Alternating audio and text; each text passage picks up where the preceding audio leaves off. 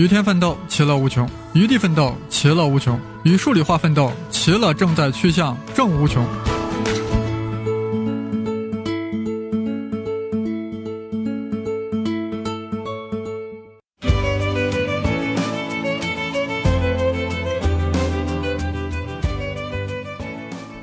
声考数理化的各位听众朋友，大家好，我是皮老师。嗯，前一段时间由于自己这个咽喉炎啊，导致咱们这个节目中断了一段时间。后来家里面有一些事儿，所以说的话，我们这个节目就暂时啊搁浅了一段时间。是啊，皮老师最近家里确实出了一些事儿啊，都是喜事儿。啥喜事儿呢？算了，这是人家的隐私啊，就不说了。呃，最近因为中这个黎曼猜想中断了一些时间嘛，有一些听友问我说，私信问我说，谁是不是皮老师讲不下去了？这黎曼猜想后面太难，是不是讲不下去了？对于这个问题，我当时就没有回复，是不是？我回复有什么意义呢？现在让皮老师亲自来避这个谣，继续讲黎曼猜想就是了。啊，虽然黎曼猜想确实很难啊，但是还不至于让皮老师啊讲不下去。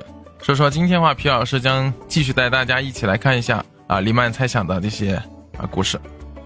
大家注意啊，从本期开始，内容越来越难，公式越来越多，所以我们将在公众号啊完整公布黎曼系列的整个公式啊，大家盯着公式，听着皮老师讲解，那才是别有一番的滋味。我们的微信公众号是开门胡先生，当然是带竹字头的生。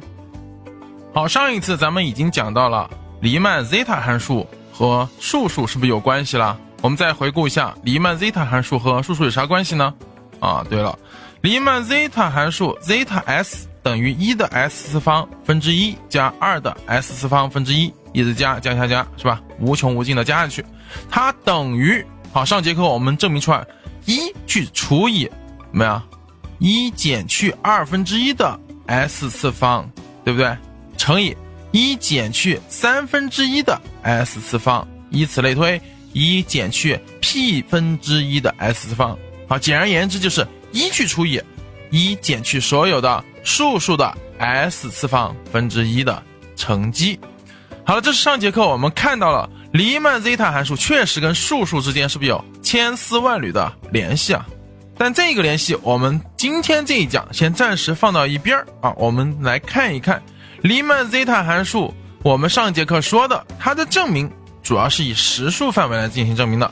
那么，如果把 s 推广到负数，可不可以呢？啊，其实因为实数跟负数它对应的这个证明方式啊，在这样的运算下是不存在问题的，所以它同样是可以的。但有一个问题是避免不了的，我们知道一的 s 次方分之一加二的 s 次方分之一一直加加加加到 n 的 s 次方分之一加下去。好，如果我们把 s 换成我们熟悉的字母 p，同学们想一想啊，咱们听众同学们想一想，换成 p，它就是我们传说中的啥？p 级数啊。而 p 级数，我们知道，学过高等数学同学都应该对 p 级数很熟悉。p 必须要大于一，这一个级数它才是收敛的。而 p 数 p 如果是小于等于一的时候，这个级数怎么样？这级数是一个发散的，换句话说是无法进行求和的。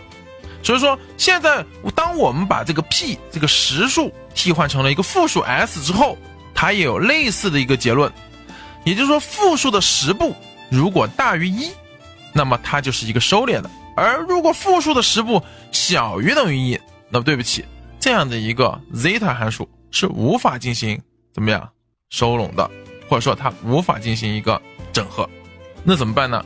好，这个地方就要提出一个新的概念。我们今天要引入一个概念，叫做解析延拓。黎曼将这个黎曼 zeta 函数已经成功的解析延拓到了啊全体的复数。什么叫解析延拓呢？我们把它说的通俗易懂一点，其实就是什么？就是扩大定义域。好了，下面我们先举一个简单例子，让大家理解一下解析延拓的具体含义。我们举一个大家比较熟悉的一个几何级数啊，我们来看一下谁呢？一加上 x。加上 x 平方加上 x 的三次方，以此类推，加到 xn 次方，无穷无尽的加下去。好，这实际上在我们高中阶段可以看成一个等比数列。那么我们可以用等比数列的知识把它进行收拢。等比数列就等于首项乘以一减 q 分之一减 q 的 n 次方，我们先求它的部分和，那么结果就是一乘以一减 x 分之一减 x 的 n 次方。这个时候，我们刚才只是求出它的部分和，但是我们现在知道级数是要对 n 趋怎么样取无穷大，所以说的话，我们来观察一下这个式子，最终结果化简是一减 x 分之一减 x n 次方。好了，n 是不是跑到了分子的 x n 次方上了？这时候，同学们想一想。当你的这个 x 出现一些小意外的时候，是不是整个式子是无法进行收拢的？我们看什么时候啊？当 x 如果大于一的时候，或者是小于负一时，那么 x 的 n 次方它实际上是会发散到一个数上，所以说最终的结果它也就是发散的。因此我们必须要将 x 怎么样限定在负一到一之间，也就是当 x 大于负一、小于一时，x 的 n 次方它才能怎么样？才能够趋近于零。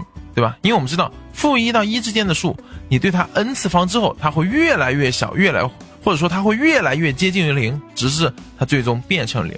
所以说的话，我们就得到了一个常见的几何级数：一加 x 加 x 平方，一直加到 x n 次方，再一直加下去，它等于一减 x 分之几啊？分之一。因为 x n 次方此时等于零了。注意了，它的定义域是负一小于 x 小于一。好，当然我们这个称它为收敛对应的收敛区间。好，现在我们遇到了问题，我们会发现哦，原来左边这个函数要想跟右边这个函数它俩相等，左边是啥？是一串求和，右边是不是一个比较简单的一减 x 分之一？这两个函数要想相等，它只有当 x 在落在负一到一之间时才行。但是我们可是希望左右两边相等，怎么样？它能够在更大的定义域内相等，所以说我们就可以对它进行一个。解析延拓，而解析延拓刚才说了，其实就是一种扩大定义域的方式。我们知道，右侧的这个函数一减 x 分之一本质是一个反比例函数，它天然定义域是 x 不等于一，所以说我们对左边这个函数进行一个解析延拓，就可以将它直接跟右侧函数相等，并且将它定义域怎么样放大，对不对？当然，这这样的一种处理方式，其实本身就叫做解析延拓了，将它的解析。啊，将它的表达式的什么定义域给扩大开来，并且它得到的新的东西是完全兼容原来以前的这个形式的，所以说我们就可的可以得到啊这个几何级数的一个解析延拓。那同样道理，我们回到今天要讲的黎曼函数啊，黎曼 zeta 函数是啥呢？啊，一的 s 次方分之一加二的 s 次方分之一，一直加到 n 的 s 次方分之一，一直不停的加下去。这个时候，我们想对它进行解析延拓，当然大家注意了，这个时候的解析延拓可就比较复杂了，因为我们刚才的解析延拓是怎么处理呢？因为它左边是一个等比数列，我们用等比数列的求和公式先求出了部分和，是不是？然后对它取极限，得到它最终的表达式。所以说，它的解析延拓之所以简单的根本原因在于左边的那个数列，它本身就比较容易求和。但回到了黎曼 zeta 函数，你会发现它是一个非常复杂的函数，因为它的 s 现在变成了负数之后，我们会发现整个式子求和，你要想直接来进行求和是很难的，所以这里面要用到非常高深的一些数学知识和一些运算技巧，我们才能够将这个最终的结果给求解出来。当然的话，这样的一个过程，我们在这儿就不多做赘述了，通过一系列复杂运算。咱们最终可以求出黎曼 zeta 函数它的一个解析延拓后的表达式。好，这个表达式大家注意看一下啊，表达式的话写出来就是二派 i 分之伽马一减 s。好，这是前面的一部分，后面紧接着是从积分啊，从负无穷积到正无穷，e 的 z 次方减一分之负的 z 的 s 次方。再乘以 z 分之 dz，可能很多听众看到这个解析式头都大啊，没关系啊。皮老师看这个解析式头也大。我们现在看到这个解析式的过程啊啊，不需要大家理解这个解析式，更重要是看到这个解析式来类比刚才我们的过程，我们来理解一下它怎么回事呢？其实道理很简单，左边这个函数它要想求和 zeta 函数，它是个复杂的，它实际上是通过了一系列数学变换啊，要用到很多高深的啊。复复变函数的知识啊，还要用到一些围道积分来得到这个结果啊。这一系列数学变换，它属于一些比较专业性很强的东西了。而我们看一下刚才那个简单的例子，为啥能够那么快求出来呢？根本原因是因为那个式子它本身是有公式来帮我们的，也就是等比数列的公式来帮我们来解决的。所以说话，这种解析延拓的过程，你注意一下，它很多时候是一题一法，甚至有些题目是无法进行解析延拓，或者无法用有限的方式来表达的。这个其实我们可以做一个简单类比啊，就可以类比到啊，大家稍微熟悉一些的积分。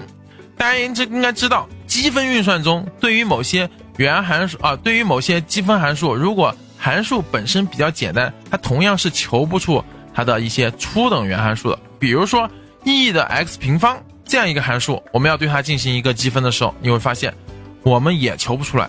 所以说，回到这个地方，我们来再理解这个问题就很简单了。